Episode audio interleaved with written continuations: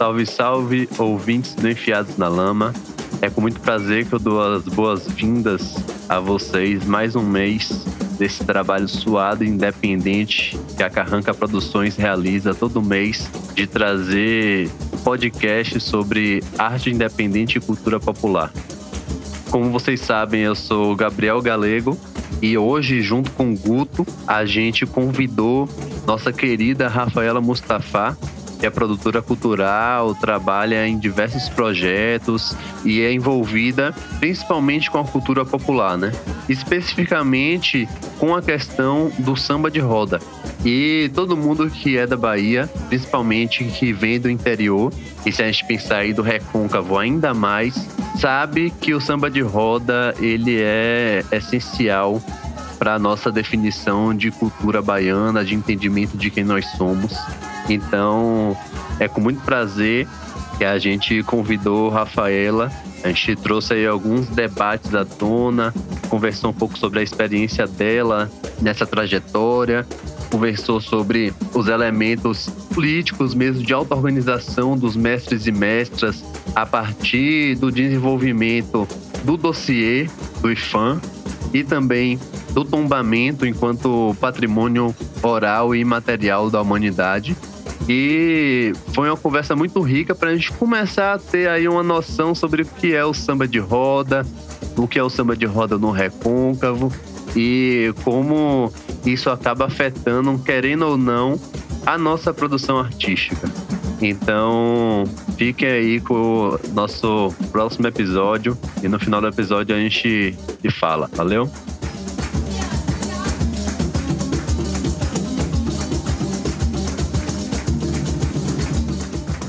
Alô, ouvintes do podcast Enfiados na Lama. Muito bem-vindos novamente ao nosso programa. Hoje a gente vai conversar um tema muito especial para a Bahia, é a questão da cultura do samba de roda. Cultura, inclusive, que, que se tornou um patrimônio imaterial da humanidade pelo Unesco em 2005. A partir de vários esforços dos sambadores, das sambadeiras, por parte do IFAM também no processo de pesquisa, na construção de um dossiê em 2004. Então, é um tema muito muito importante assim para quando a gente quer debater cultura popular dentro da Bahia. E para isso, a gente tem o prazer de trazer uma convidada muito ilustre, muito querida, que é Rafaela Mustafa. Rafaela que é administradora, é produtora cultural, é, contribui em projetos como Mulheres no Samba de Roda, O Legado das Rodas, é, Mulheres Sambadeiras, Por Cima do Medo, Coragem, e tantos outros projetos assim dentro dessa questão da cultura popular, da cultura do samba. E, e é isso, Rafaela. Seja muito bem-vindo ao nosso podcast hoje. Obrigada pelo convite. Agradecer o espaço. É, parabenizar também pelo podcast, pela, pela pesquisa, pelo o caráter difusor mesmo de vários temas importantes, né, para a cultura em geral. E é isso, estou aqui para tentar colaborar com o que for possível. E no mais, é só mandar que a gente vai respondendo o que for possível. O que não for, a gente pesquisa juntos depois.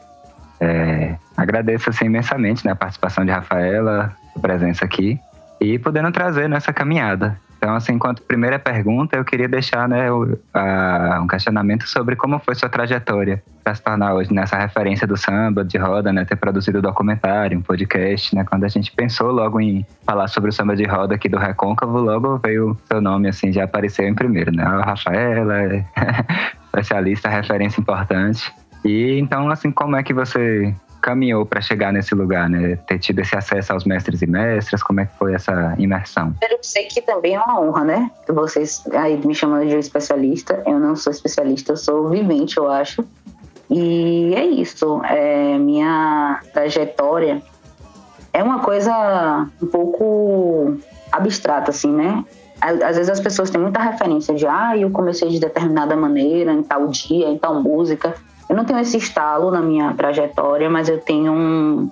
Eu sempre gostei de cantar, né? Eu fiz aí também extensão de canto na UFBA, me formei na época, passei pela Bar, mas tinha muito essa coisa do canto popular. Sempre gostei muito de festas populares em geral, assim. E gostei, sempre gostei muito de samba de roda, esses sambas que a gente via em festa de largo mesmo.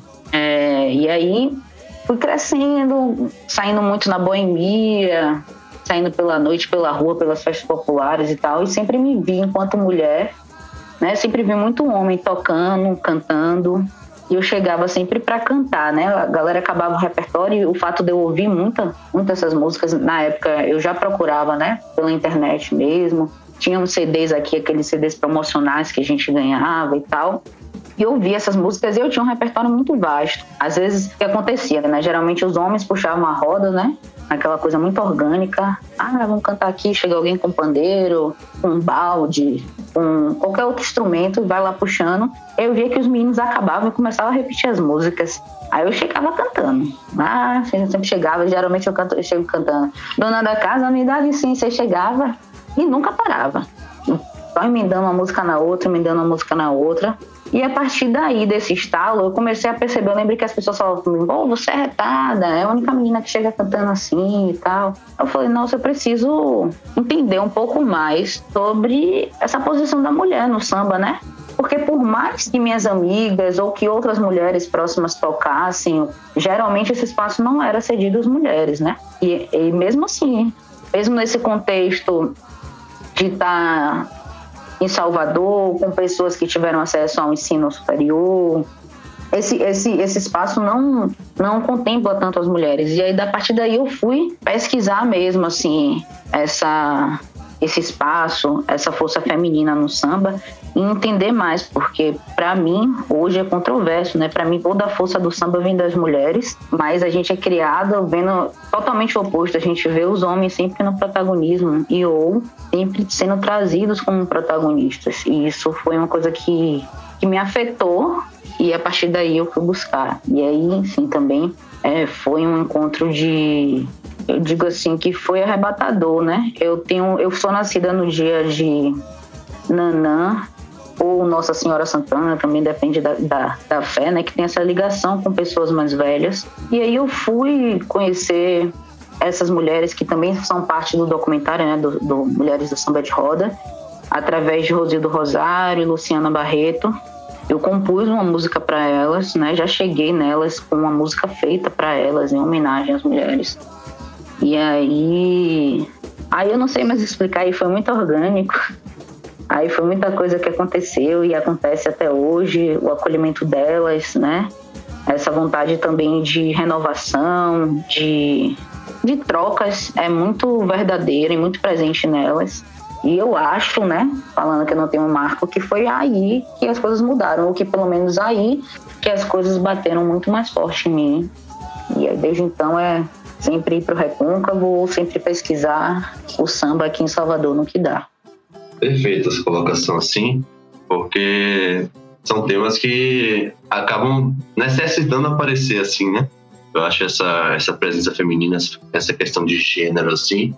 E, e também eu acho que como sempre, sempre me parece assim a questão do samba de roda, nessa questão da ancestralidade muito forte, né?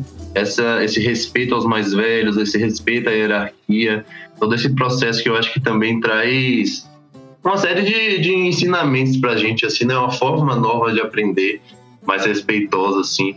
E você trazendo um pouco isso sobre essa questão dessas mulheres sambadeiras que você se aproximou, é, me remete muito a isso, assim, né? Aí eu queria que tu falasse um pouco sobre essa, sobre essa questão, assim, que se você observa é, a sua relação com essa ancestralidade, como você pensa sobre isso, assim, sabe? Então, é, eu, acho, eu acho que minha relação com a ancestralidade vem muito desse lugar mesmo. Eu acho que tem uma certa influência nesse dia aí da minha nascença, né? Que, que chamam do Dia dos Avós para o mundo comercial, mas para as religiões tem uma outra, um outro lugar. E eu sempre tive uma relação muito forte com minhas avós, né? Minhas avós, com as mais velhas, idosos, assim, sempre foi uma coisa que me encantou. E quando eu cheguei nas sambadeiras, né? Nessas mais velhas, o que mais me encanta nelas é essa coisa da, da vitalidade muito forte, sabe? É, elas falam muito.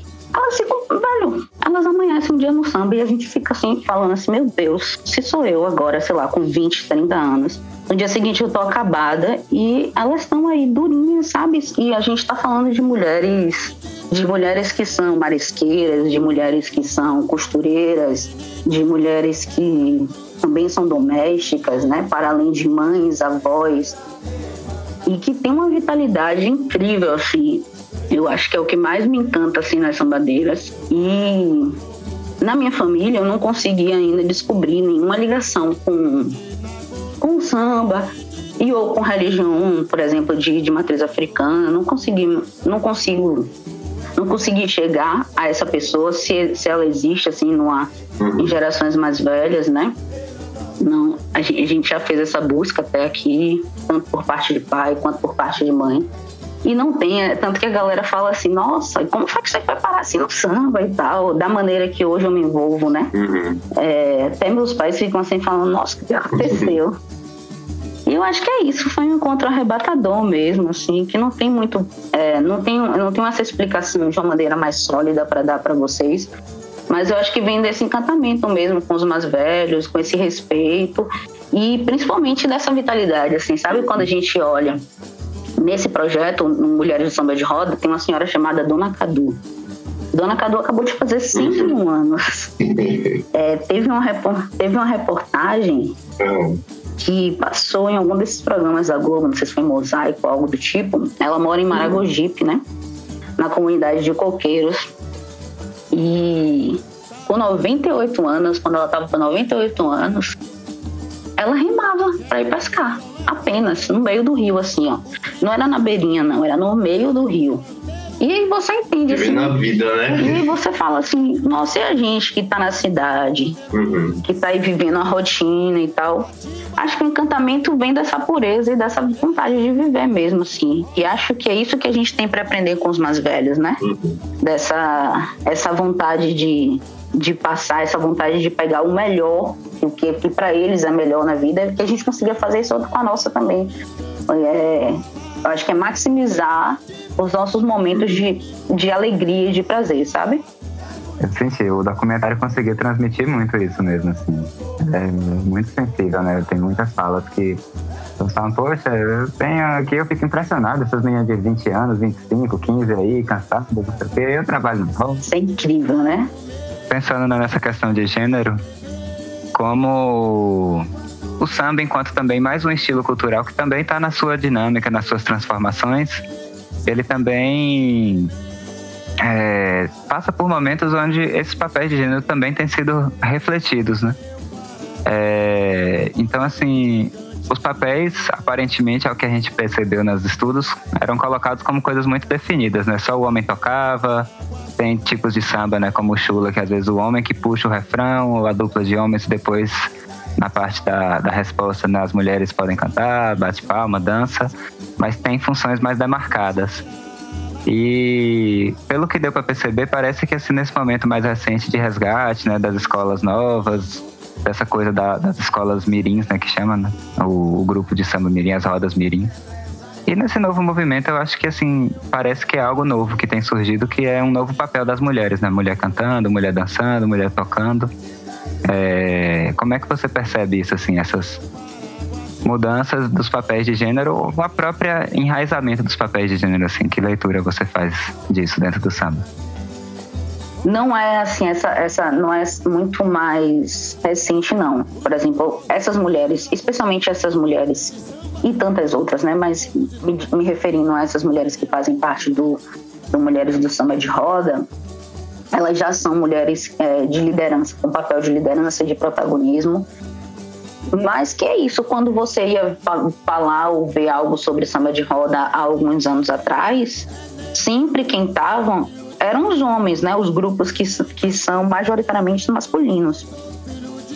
E sempre aquela coisa, né? O toque da viola, que é lindíssimo e que geralmente é tocado por homem. Mas que hoje a gente já vê algumas mulheres aprendendo a tocar não necessariamente a viola machete, porque de fato não é algo popular, mas popular, assim, que eu digo, no acesso mesmo, no acesso financeiro, é, um, é uma coisa muito artesanal, pouca gente fabrica, então torna-se caro e difícil de conseguir. mas a gente vê que hoje em dia as pessoas procuram muito as mulheres e as mulheres também buscam seu espaço, né? Passam muito para suas filhas, para suas netas. E isso faz com que essa geração seja renovada e essa geração que chega mais nova das filhas e netas, por exemplo, aqui citando a família de Dona Dalva Damiana de Cachoeira, a neta dela, Anne Manuela, é muito, muito ativa nas políticas mesmo de gestão é, do samba de roda, dessa questão do patrimônio.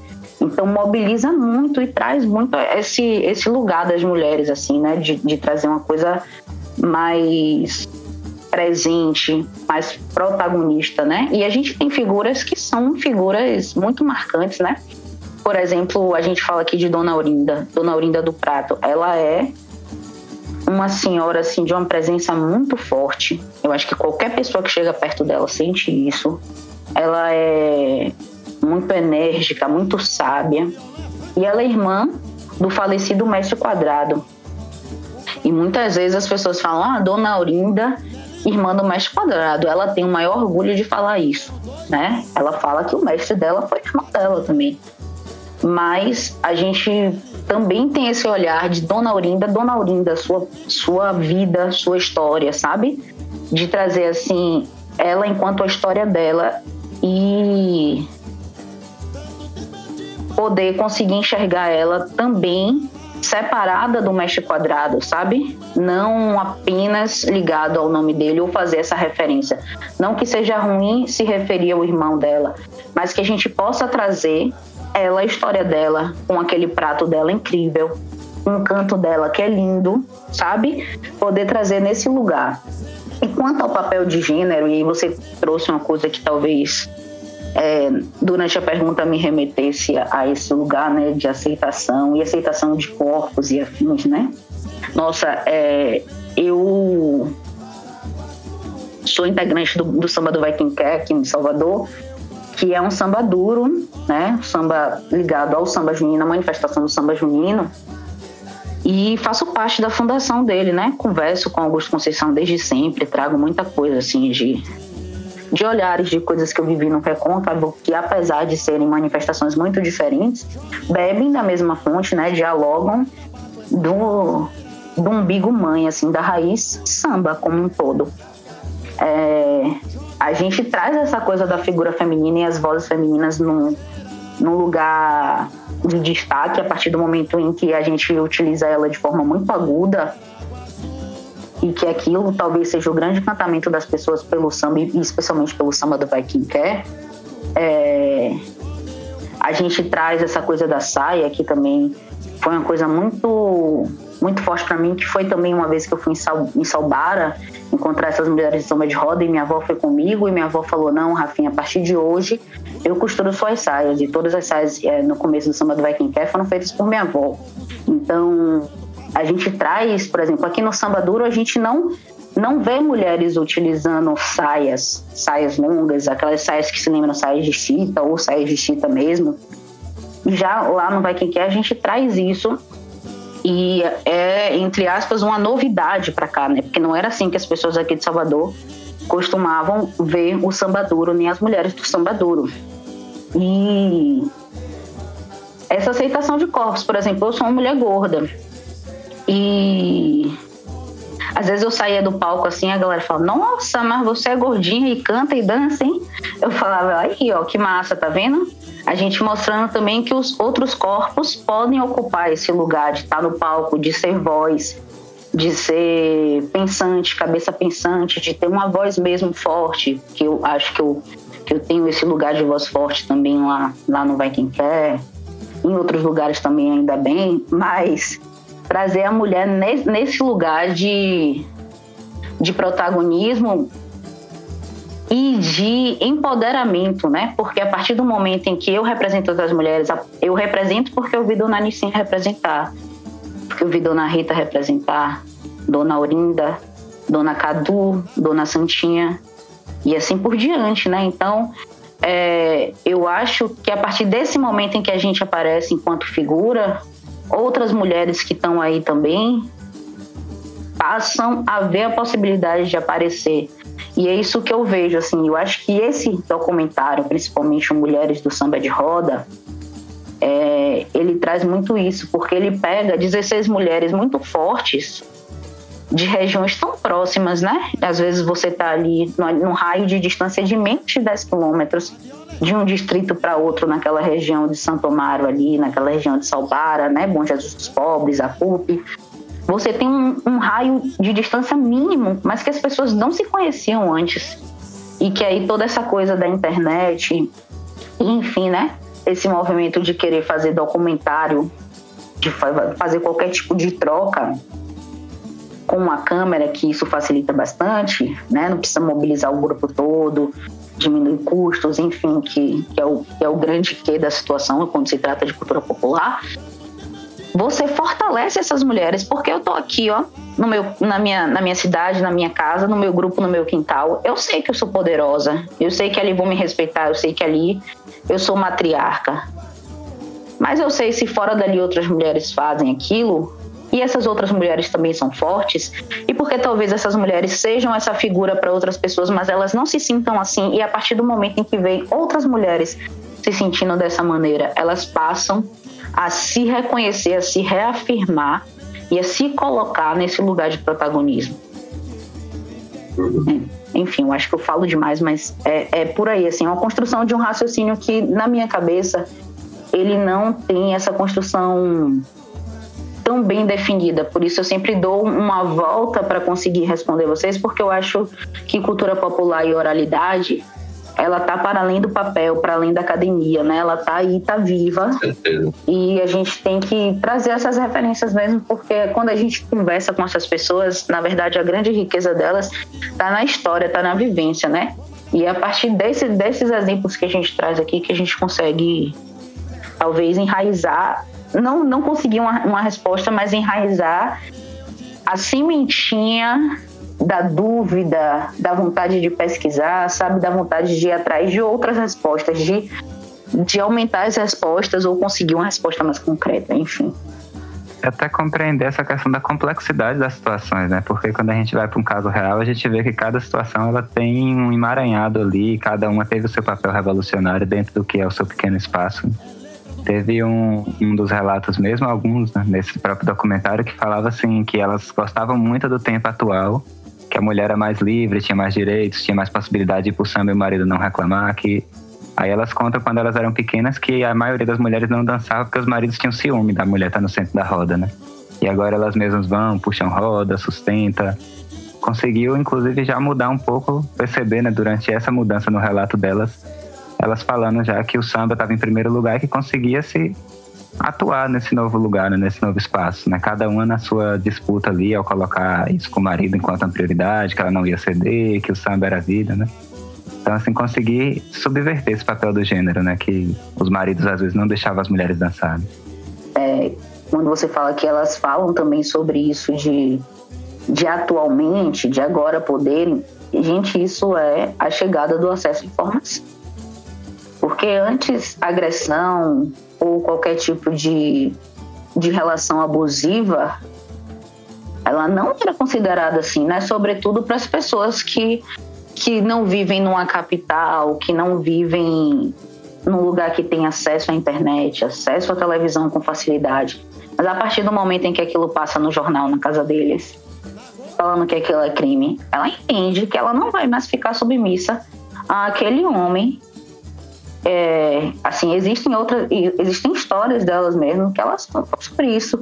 E a outra questão, que aí vem para essa questão cultural mesmo do, do samba, que eu acho que vale a gente pensar, é sobre o canto de letras machistas, né? Uhum. Letras de músicas machistas. Isso é uma coisa que me atravessa muito e que em todos os trabalhos que eu, eu faço, eu tento chamar a atenção das pessoas para isso, né?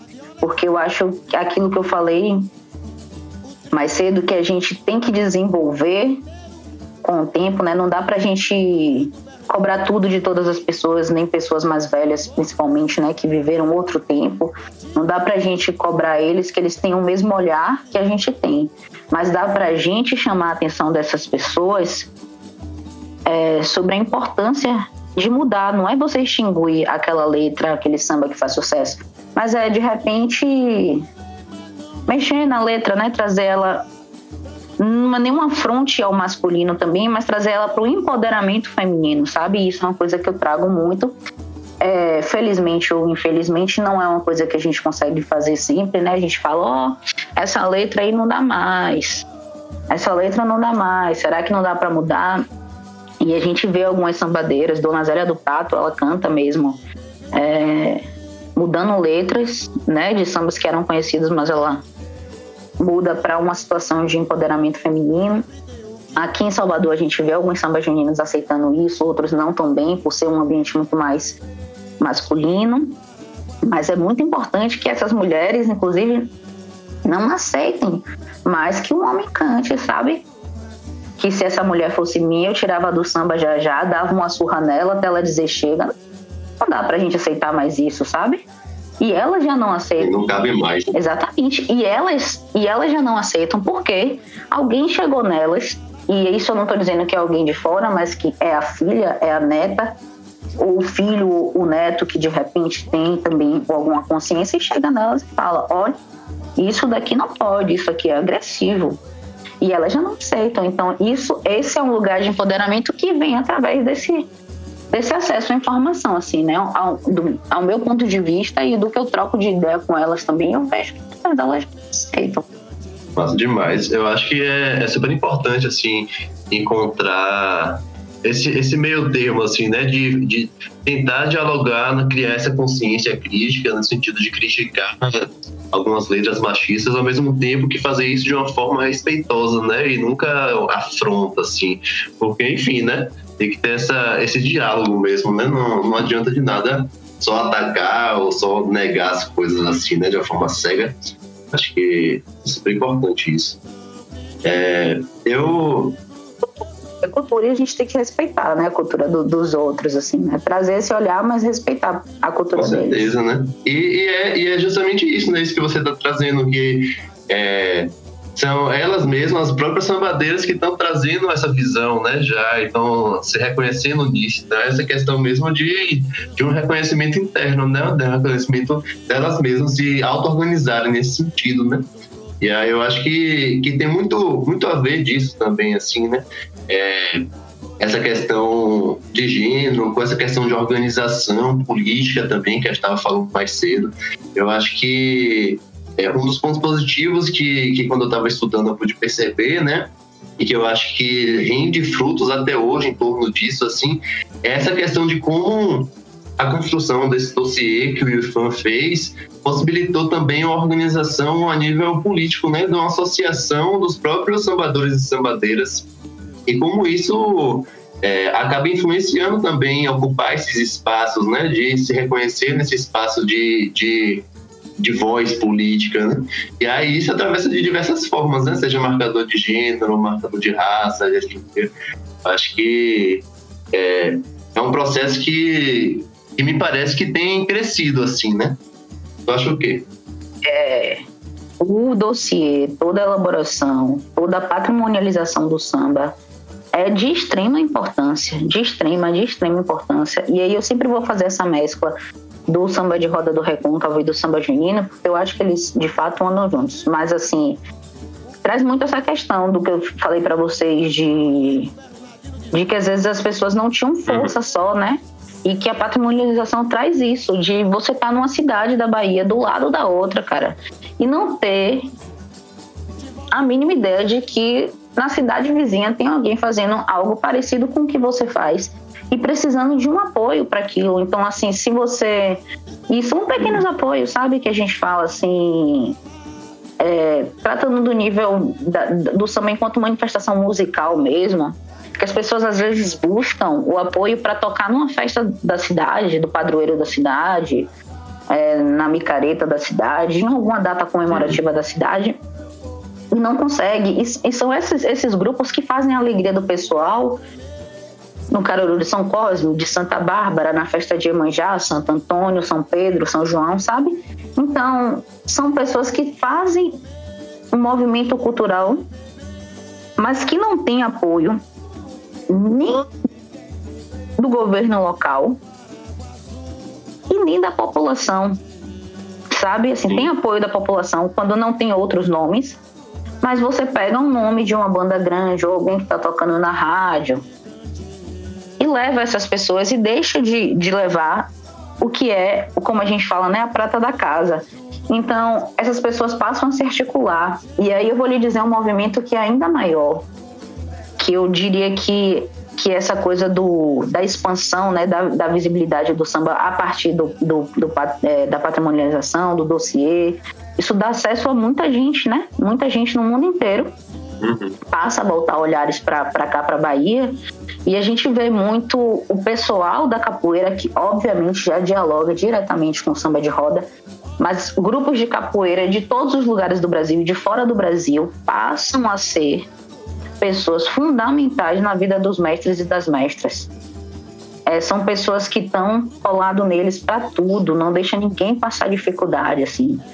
Se mobiliza de uma maneira que a gente aqui não consegue se mobilizar. Porque é, creio que as pessoas de fora consigam, de fato, valorar e valorizar financeiramente melhor do que a gente aqui, aqui na Bahia, aqui em Salvador. E essas pessoas é, conseguem criar redes, sabe? Assim, pegam é, determinados mestres, determinadas mestras e formam como padrinhos e madrinhas do, do, dos grupos e já fazem essa conexão. Pegam uma pessoa de tal cidade, que é madrinha, um padrinho de tal cidade, e eles dois já se unem, os dois grupos deles se unem com um terceiro grupo de capoeira, e isso forma uma rede que para mim não tem outra palavra que não seja política, sabe?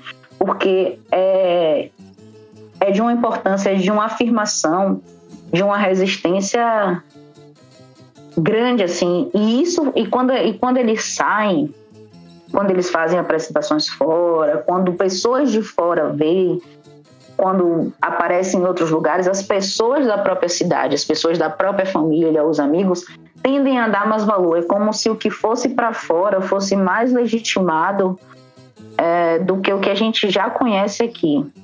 Então, eu creio que a patrimonialização, o, o dossiê, enfim, documentários elaborados a partir disso, projetos de circulação elaborados a partir disso também, eles são uma rede muito, muito forte, assim, de organização política e de voz para associações de sambadores e sambadeiras, é, de, de muita, de muito, de muito poder, assim, sabe? Infelizmente, nem sempre, né? A voz deles ainda é suficiente. A gente vê aí agora o que é que está acontecendo. Faz mais de um ano que despencou a, a sacada do, do Museu do Samba de Roda, que é também a casa em que funcionava a Associação de Sambadores e Sambadeiras do Estado da Bahia, em Santo Amaro. Uhum. E até agora não tem uma posição do próprio fã. E fã e PAC, sabe? Assim, não tem uma posição, ó, oh, não vai dar para ser aqui, porque aqui é patrimônio, né? O solar é o patrimônio. Então, tipo, é o IPAC que tem que mexer, tem várias burocracias. Ó, aqui não vai dar para ser, vai demorar anos para reformar essa sacada, para botar uma estrutura na casa de novo. Então, e aí, onde é que vai ser o museu? Tem museu, não dá para ficar o patrimônio daqui. Como é que vai ficar assim? Eles estão cobrando faz um ano e não tem uma resposta, assim, não tem uma carta de retorno falando, ó, oh, estamos estudando, estamos vendo o que vai acontecer, não. Então, assim, ao mesmo tempo em que empodera a fala deles, também quando a responsabilidade é chamada, sai um pouco pela tangente, sabe? Uhum. O mesmo órgão que empodera também enfraquece. Uhum. A burocracia, talvez, né? Mas importante falar sobre, sobre voz política e sobre também o apagamento dessa voz política.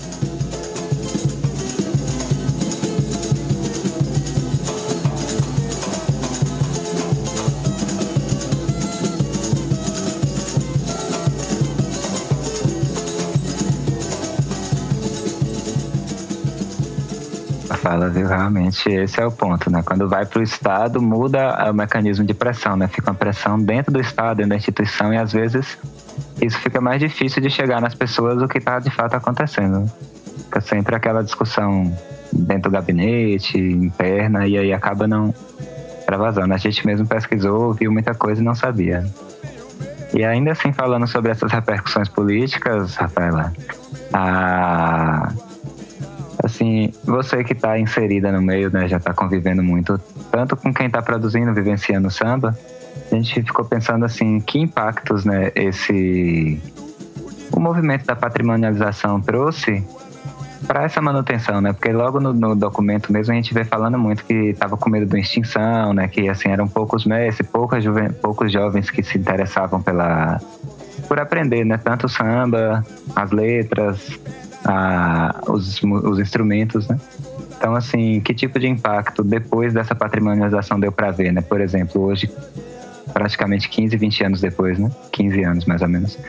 É, o que que mudou nesse cenário, né? Porque pelo dossiê parece que era um cenário bem desolador, assim, né? Que ficavam algumas pessoas soltas e tal. Então, assim, pensar que, por exemplo, só esse apoio aparentemente já fez novos diálogos, né? Assim, entre grupos. Isso, por exemplo, já tem uma repercussão. As pessoas que, enfim, vivem desse samba de roda já, tem, já conseguiram perceber, já têm comentado sobre transformações depois da patrimonialização quando a gente patrimonializa algo, né, a gente tende a ter recursos voltados para aquilo, né, recursos públicos, e também tende a ter olhares é, que podem vir a, a nos trazer recursos privados ou algum tipo de patrocínio, enfim. É, eu diria que a gente já teve um cenário mais favorável. E acho que isso é para a cultura como um todo, né? Acho não tenho certeza absoluta que isso é para a cultura como um todo. A gente tinha muitos editais que contemplavam esses grupos, é, ou os coletivos desses grupos, né? Feitos em de repente coletâneas e afins. É tanto que basta a gente ver assim a produção do que a gente tem de conteúdo sobre o samba, né, para além de produções acadêmicas, assim, para além de pesquisas, de mestrados, de teses, enfim. Do que a gente tem feito deles, por eles mesmos, do pessoal deles ou de quem eles confiam, a gente vai ver que é de 2005 para cá que a gente tem CD, que a gente tem livro, né, que a gente tem um outro documentário é, antes de 2019 para cá, assim, que a gente tem um ou outro é, documentário voltado, né, para o samba. Inclusive, o documentário Mulheres do Samba de Roda é um documentário comemorativo de 10 anos de patrimonialização, né, feito em 2015. Então, é, é uma é uma rede que precisa se manter viva assim nesse, nesse momento, principalmente nesse momento, né, de completa insegurança e instabilidade assim no que tange todas as políticas de voltadas de visibilidade para a cultura, de apoio financeiro para a cultura. É, tivemos cenários melhores, por que, que a gente aqui, né, principalmente quem, quem não está inserido no recôncavo, não tem acesso tanto a isso, né? Porque eles sempre eles produziram muito CD, o CD físico. E hoje em dia, ninguém ouve mais tanto CD físico porque os próprios aparelhos passam a vir sem a entrada de CD, né? A maioria dos computadores já vem sem um CD. É, o pessoal compra a caixa de som e não mais o um rádio que toque CD, que tem um leitor de CD.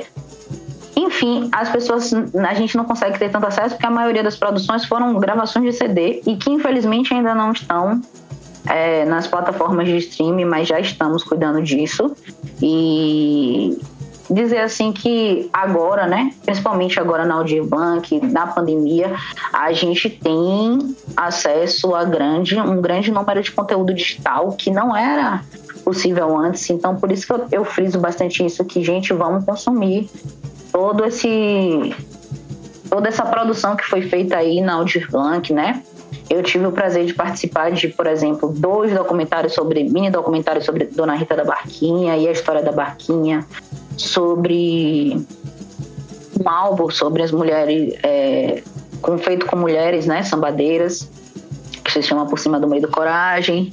É, e outras produções, né, que a gente tá aí, por exemplo, tem o CD do Samba Chula, União Teodorense, que eles já optaram por fazer ainda assim o, o CD físico, né? E agora em 2021 isso até um pouco engraçado, mas ao mesmo tempo é tão necessário entender o porquê que eles optam por fazer um CD físico, que é basicamente o que faz a gente entender por que eles fizeram tanto CD físico há tempos atrás, né? Quando você vai visitar um mestre, uma mestra, e ele precisa gerar renda a partir daquilo, visto que eles não tocam em espaços públicos que pagam cachês a eles ou que as pessoas estão acostumadas a pagar para vê-los. O CD físico é a única maneira que ele tem de gerar renda para ele mesmo.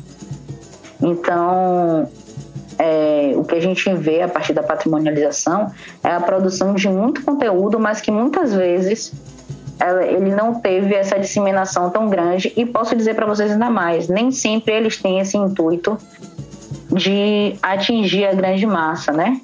Às vezes eles querem estar só ali naquele lugar deles, serem mais reconhecidos dentro da própria cidade, sabe?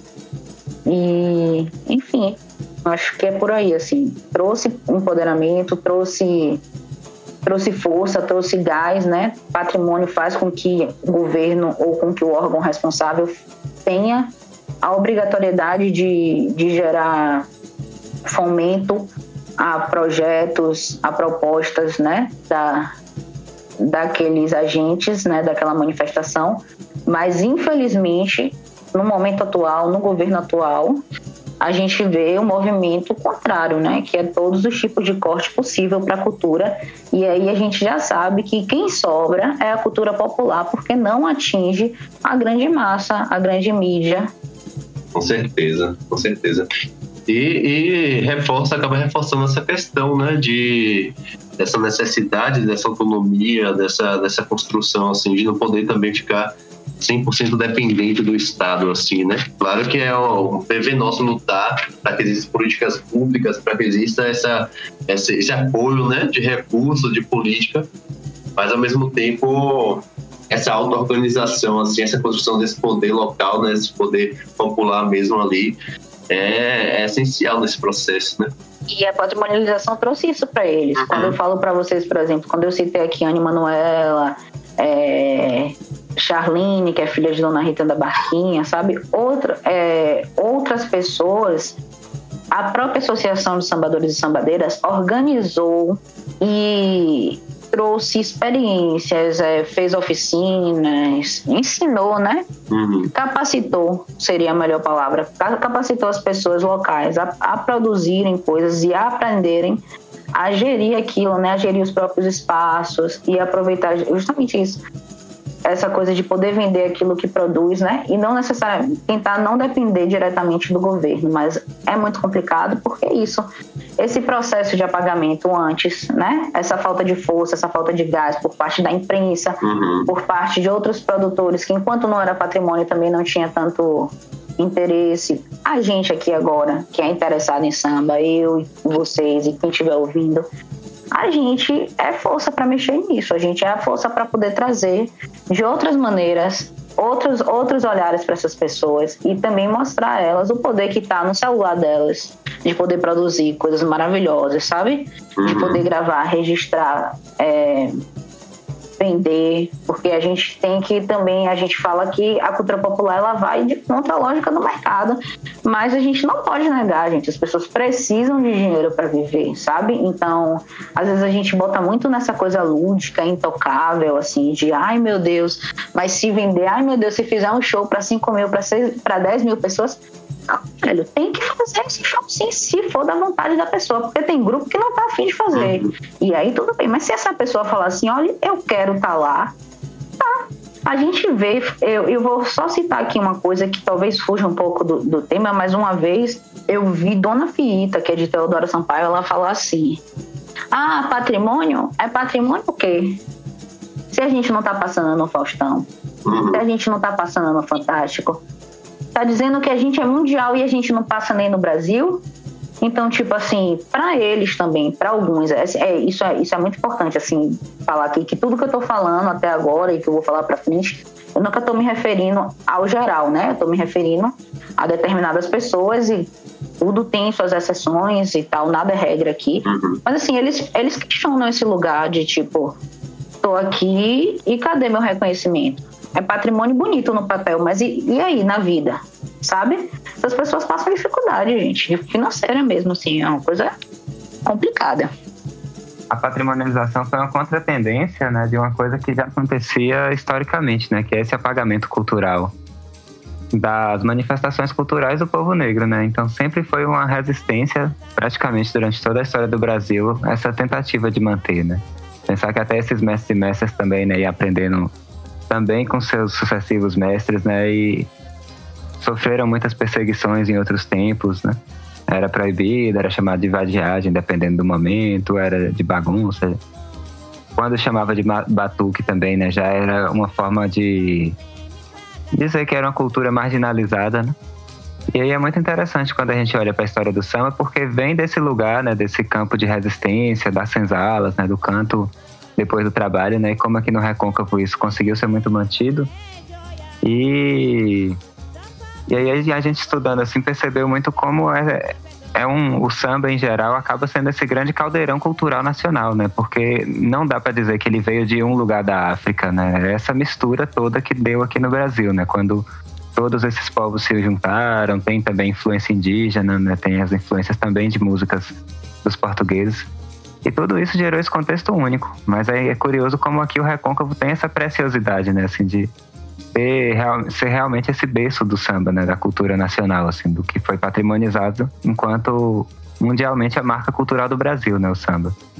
É, essa coisa de origem, eu acho que é o maior o maior debate de todos assim e que nem sempre eu eu me atrevo a, a entrar porque vai vir gente aí com tanta referência acadêmica que eu não que eu não tenho como, como questionar e também não questiono mesmo porque eu creio que é isso, né, gente? O mundo é tão grande aí, tantas influências vieram antes da gente, tantas pessoas, tantos povos originários também aqui antes, antes de tudo.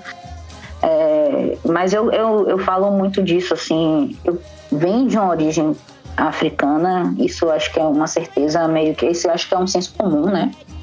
Mas se mistura mesmo com um pouco da influência portuguesa e sim com povos indígenas, é, com os povos originários mesmo que estavam, que estavam aqui já. E, e uma história que eu ouvi uma vez numa aula com a professora Emília Bencardi, né? Lá no museu. Ela falou que, que acreditava que o samba começava na cozinha. E eu, não sei, aquilo me, me tocou de uma maneira eu fiquei refletindo muito. Eu acho que a cozinha, né, por si só, já é realmente esse, esse, essa coisa do. Você cozinha uma coisa que vai lhe dar prazer, o alimento, né? Eu sei que nem sempre todos têm a oportunidade de ter o alimento, aquela coisa prazerosa, ou que conseguem comer apenas para, para sobreviver e tal, mas eu creio que o samba, assim como as religiões de matriz africana, tem essa coisa muito forte da, da celebração, né? E essa coisa também, de fato, muito ligada ao alimento. É, e aí ela falava que achava que os primeiros instrumentos, né? O primeiro instrumento para mim do, do, samba é a palma. Não tem, não tem que alguém falar assim, ah, pandeira é atabaque, é isso, é aquilo. Não tem. É, e lá no Recôncavo, especialmente, a gente tem essa influência muito forte da viola, né? Que é a viola machete. Que aí sim é uma influência muito forte do, dos povos portugueses. Porque eu creio que, enfim, né? Eu creio não. Eles já tinham uma viola parecida lá e aqui foi só ganhando essa forma mesmo de, do que a gente conhece hoje como a viola machete, a tão a tão citada no, no dossiê, né, que é que estava ameaçada de extinção, mas que hoje já existem outros projetos aí deixando ela mais mais viva. Mas é isso, assim, essa coisa da origem eu, eu não me atenho tanto a falar, mas assim, sendo bairrista, não me diga que não nasceu na Bahia, não, velho, na moral. Eu tô por aí também, velho. Não me diga não, assim, tipo, não tem nem como. A real é que não tem nem como. Porque tudo que a gente vê fora daqui, principalmente no Rio, eu vejo que é uma maneira um pouco mais refinada, assim, a palavra que eu falo mesmo refinada, aqui são coisas com mais tecnologia, né? Instrumentos uhum. com um pouco mais de pompa colocado neles do que os daqui, velho. Porque os caras tocam aqui, eles usam, eles chamavam de tamborinha, né? Que é, é como se fosse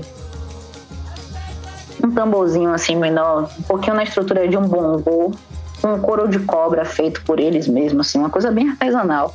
E para eles é o, é o que dá o pique lá no, no samba deles aqui, no samba chula, em São Francisco do Conde e tal. Então, pra que, que eu vou dizer para os caras lá que é um tamborim que é primeiro do que aqui, sabe? Uhum. Sei. Que é um. Enfim, que é um violão mais refinado, assim. Não estou deslegitimando o samba de lugar nenhum, não, mas creio que aqui por, ter, por terem chegado os primeiros escravizados aqui na Bahia mesmo. Creio que seja aqui que o batuque se deu, que o batuque do bom mesmo, que é o batuque que a gente vê hoje e que batuque não é sinônimo de bagunça, de baderna, de vadiagem. Aliás, é de vadiagem sim, que vadiagem é muito boa. Uhum. E, e vadiagem de capoeira, vadiagem de samba. E eu acho que, que é isso aí. É aqui na Bahia mesmo desse jeito aí que eu falei para vocês, saindo da cozinha, indo para celebrações, sabe? Que acredito também que por, pelo fato da maioria do, dos fazedores de samba terem sido escravizados é, e por, pelo samba ser um momento de felicidade, de celebração, que esses utensílios que a gente utilizava na cozinha, né? Uhum. Colher, panela de barra, amassador, eles viraram os instrumentos percussivos dele inicialmente, porque era o que tinha de mais fácil de esconder né? Que, que nem sempre dava para esconder lá seu tronco de árvore com, com couro colocado em cima, mas dava para esconder lá duas colheres e ó, pá, pá, pá, batendo. Aquelas talbinhas que vêm da, das, das sambadeiras, é, a gente vê muito presente no, no Suerdique, lá em Cachoeira. Para aumentar o barulho das palmas, do, dois pedaços de madeira. Ou aquilo vem da cozinha assim, com, com certeza, vem, vem da senzala, vem da naturalidade mesmo das coisas assim. Uhum. E, e, essa coisa que você que você traz, né? Eu acho puxando o gancho dessa questão da celebração, eu acho que isso isso tem tudo a ver, né, com a relação da cultura popular, assim, o samba, que hoje é meio que é, um gênero musical por um lado, mas tem uma dança, tem toda a cultura ali, com outras coisas assim, né? Celebrações de festas populares, celebrações é, até religiosas mesmo, né? Tipo assim, quando a gente pega essa questão do Cosme e Damião mesmo, já é um, um caruru, né? Então a gente já vê um secretismo, né? tipo, é uma festa para Cosme e Damião, mas ao mesmo tempo é para os IPG ali, né? Os herês, então já tem essa essa mistura assim, ao mesmo tempo é uma festa, né? Acho que sempre aparece de uma forma muito muito significativa assim, né? É, eu me lembro mesmo, por exemplo, de um de uma esmola cantada que tem no Engenho da Ponte, que é um quilombo ali no Vale do Santiago do Iguape, né? A galera ali é marisqueira, trabalha com tender e tudo. E aí é seguindo por aí, sabe? Essa questão de, de ter uma festa popular que eles fazem, fazem uma festa para São Roque. E rola um secretismo também com o Molu, né? Que é esse orixá da cura, que tem a ver com, com as chagas e tudo. E, ao mesmo tempo, o que consagra essa esmola cantada, o que faz da, da, a roda girar, assim, é esse samba que eles passam em outros quilombos e outros territórios pedindo é, uma esmola para fazer a festa do santo, né? Então, sempre tem, de certa forma, essa, essa raiz, assim, né? É, com essa espiritualidade, assim, de matriz africana. Eu acho que isso é, é bem demarcado até, até no próprio documentário, né? Que, do, Mulheres do Samba de Roda, a gente vê que é, algumas mestras têm essa filiação. Não que seja algo obrigatório, mas que já demarca aí uma, uma relação ancestral que existe entre essas duas culturas, assim, né? Então, é, essa, essa descendência afro-brasileira, digamos, fica muito marcada por essa relação.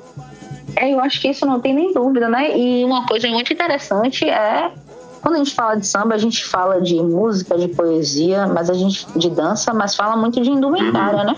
A maneira como elas se vestem, a maneira como elas se vestem fala para mim, pelo menos, sobre essa essa ligação com com as, religi as religiões de matrizes africanas, assim.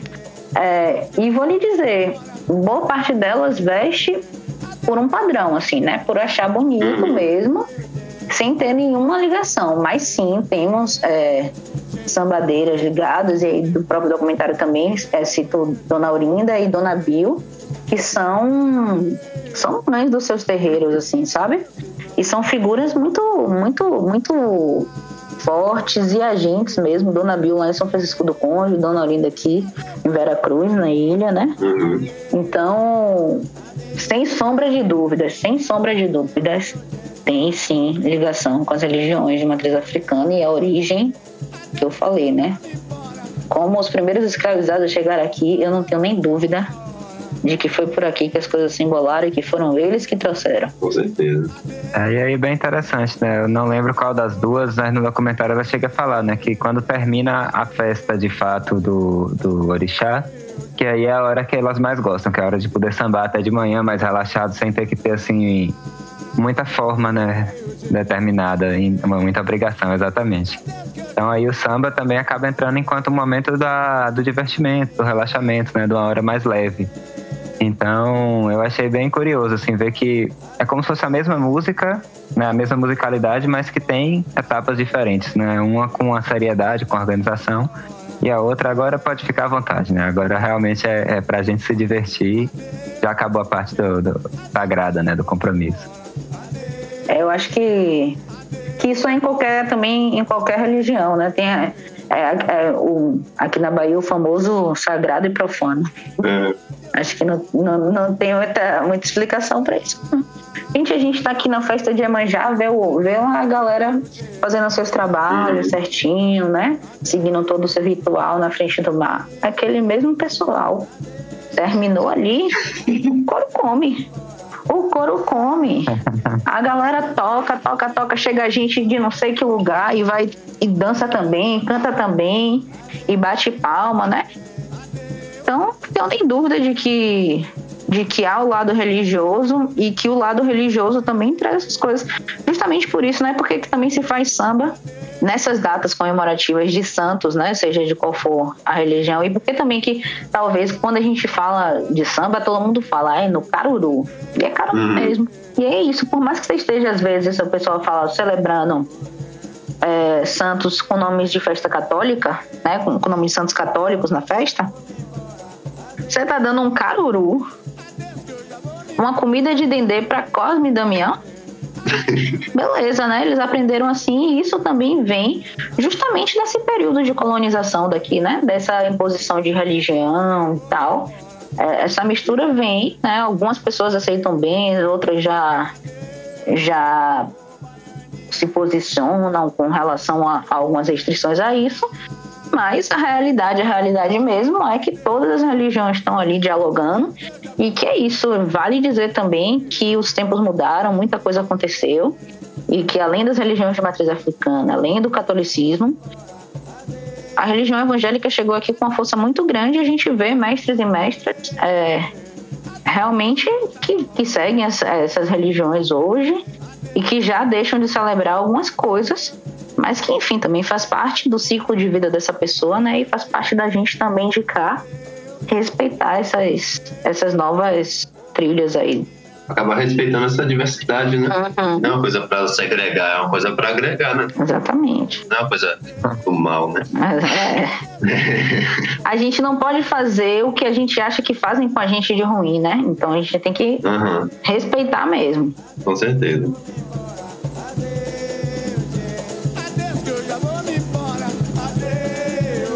Alguma coisa? é isso, né? Agradeço imensamente mesmo a participação. Acho que enriqueceu muito, principalmente com as suas vivências, né? O contato mesmo que você tem com os mestres, com a tradição.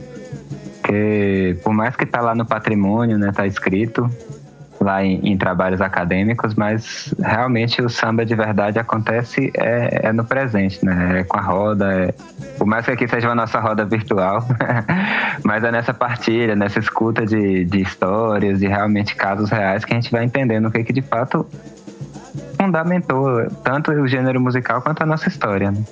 Então, assim, acho que você enriqueceu muito, trouxe muita coisa mesmo que a gente não sabia.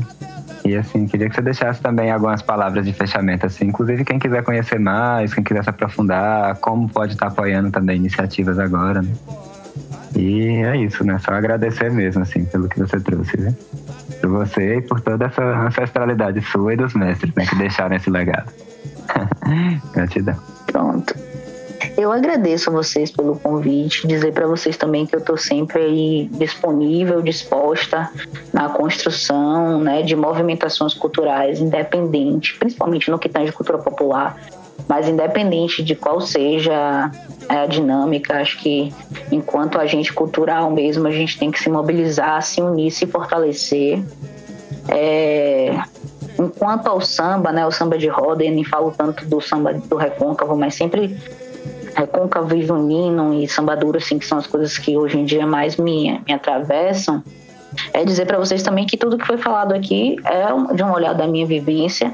Eu tive sim leituras e, e formação acadêmica, né? Quando eu fiz o, o B em Artes, eu fui muito nessa linha da cultura popular, muito, muito mesmo. Passei por várias escolas para ver como é que, que a UFBA né, se portava diante disso, né, diante de vários olhares, né, música, educação, dança, no próprio IAC e tal. Mas dizer para vocês assim que isso o que mais me trouxe felicidade, o que mais me trouxe conhecimento e e eu acho que o que mais enriquece mesmo assim é a vivência, né? Acho que toda a cultura popular é você, se você tiver a oportunidade de ir, vá, vá, vá conhecer, vá enquanto é tempo. É, também acho que a gente deve valorizar as pessoas em vida. Fazer memória póstuma é necessária também, mas vamos fazer com que as pessoas se sintam contempladas homenageadas, queridas, importantes em vida. Acho que isso é o que a gente precisa. E principalmente nesse momento agora de pandemia, que a gente precisa se atentar um pouquinho mais para isso. É, enfim, agradecer os espaços mesmo, dizer para vocês que quem não pode ir até os mestres, as mestras, é, quando, as coisas se, que, quando as coisas se normalizarem, se vocês não tiverem o acesso a isso, na internet tem muita coisa, eles também estão aí hoje em dia já mais inseridos nas redes, né, no Instagram, no YouTube e tal. Dizer que esse ano rolou muita coisa legal, tem muito documentário, clipe, podcast, gravação de música que a gente realmente não tinha acesso antes e que agora a gente passa a ter. É um material que enriquece essa troca com eles. E é isso, né? Eu tô por aqui, sempre aí pelas redes sociais, Rafaela Mustafa. É, sempre disposta a trocar aí ideias com a galera, aprender com vocês também, trocar, trazer um pouquinho do que eu sei. E também parabenizar pelo podcast, né? Já vi algumas coisas, sei que vocês estão produzindo de diversas linguagens artísticas, o que eu acho maravilhoso. A outra coisa maravilhosa é que é um monte de jovens chegando e que eu acho muito massa quando vocês se juntam e se fortalecem. Eu acho que isso isso traz muita, muita, muita coisa boa, porque cada um também fala a partir de uma vivência diferente. E quando se somam vários lugares, vários olhares, a gente só tende a ter um resultado melhor. É isso, gente. Agradecer e dizer que procurem nas redes sociais Samba Chula, Samba Corrido, Samba do Recôncavo, essas palavras-chave, né? Mestres sambadeiras, mestres sambadores, viola machete, samba duro, samba junino, é, vou evitar falar nomes de mestres e mestras para não também deixar de contemplar ninguém, mas que com essas palavras vocês conseguem, ou então vocês jogam lá recôncavo, veem quais municípios fazem parte do recôncavo e saem procurando por cada um, porque cada lugar vai ter um, uma, uma história massa para a gente descobrir. Mas é agradecer ao Gabriel, ao Augusto, ao coletivo inteiro e dizer que estou por aqui sempre Desculpem também que eu falo bastante, mas enfim, é isso. Dizer para vocês que a troca é essa, de estar tá aí sempre disposto mesmo. E que eu acho massa também que a gente possa falar bastante nesse momento em que a gente tem falado tão pouco. Que a gente possa multiplicar nossas vozes. Sim. É isso, gente. Certeza. E o lugar de podcast é isso, né? Para palestrar mesmo. Mas é isso. É isso, Rafaela. Muito obrigado mesmo por receber você aqui. Acho que todo mundo vai curtir, todos os ouvintes aí estão amando o papo. E espero que a gente se veja, né, pro futuro e outras coisas, outros projetos, outros movimentos. Eu tô aqui, só vocês falarem, mandarem um alô, tô por aqui sempre, viu? Passa. Obrigadão, gente. Então, valeu.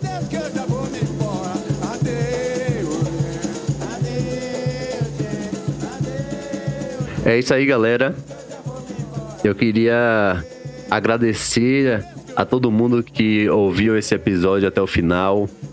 Quem ficou aqui ouvindo os créditos, me ouvindo falar de novo um pouquinho. Muito obrigado. Agradecer novamente aí a nossa querida Rafaela Mustafa por ter topado de fazer esse episódio. E aproveitar para pedir para você que não conhece o nosso trabalho, não conhece o trabalho da Carranca Produções, segue lá no Instagram, arroba Carranca Produções, acompanha os nossos conteúdos.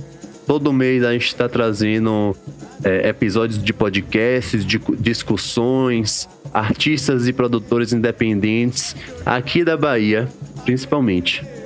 Então, é isso aí, galera. Muito obrigado de novo. Esse episódio foi pesquisado por Rui Augusto e Gabriel Galego. A mix, a master e a edição de som ficou por conta de Giovanni Alaqueto. E a produção ficou por conta de Julia Ventura. É isso aí, galera. Então, até o mês que vem. Abraço.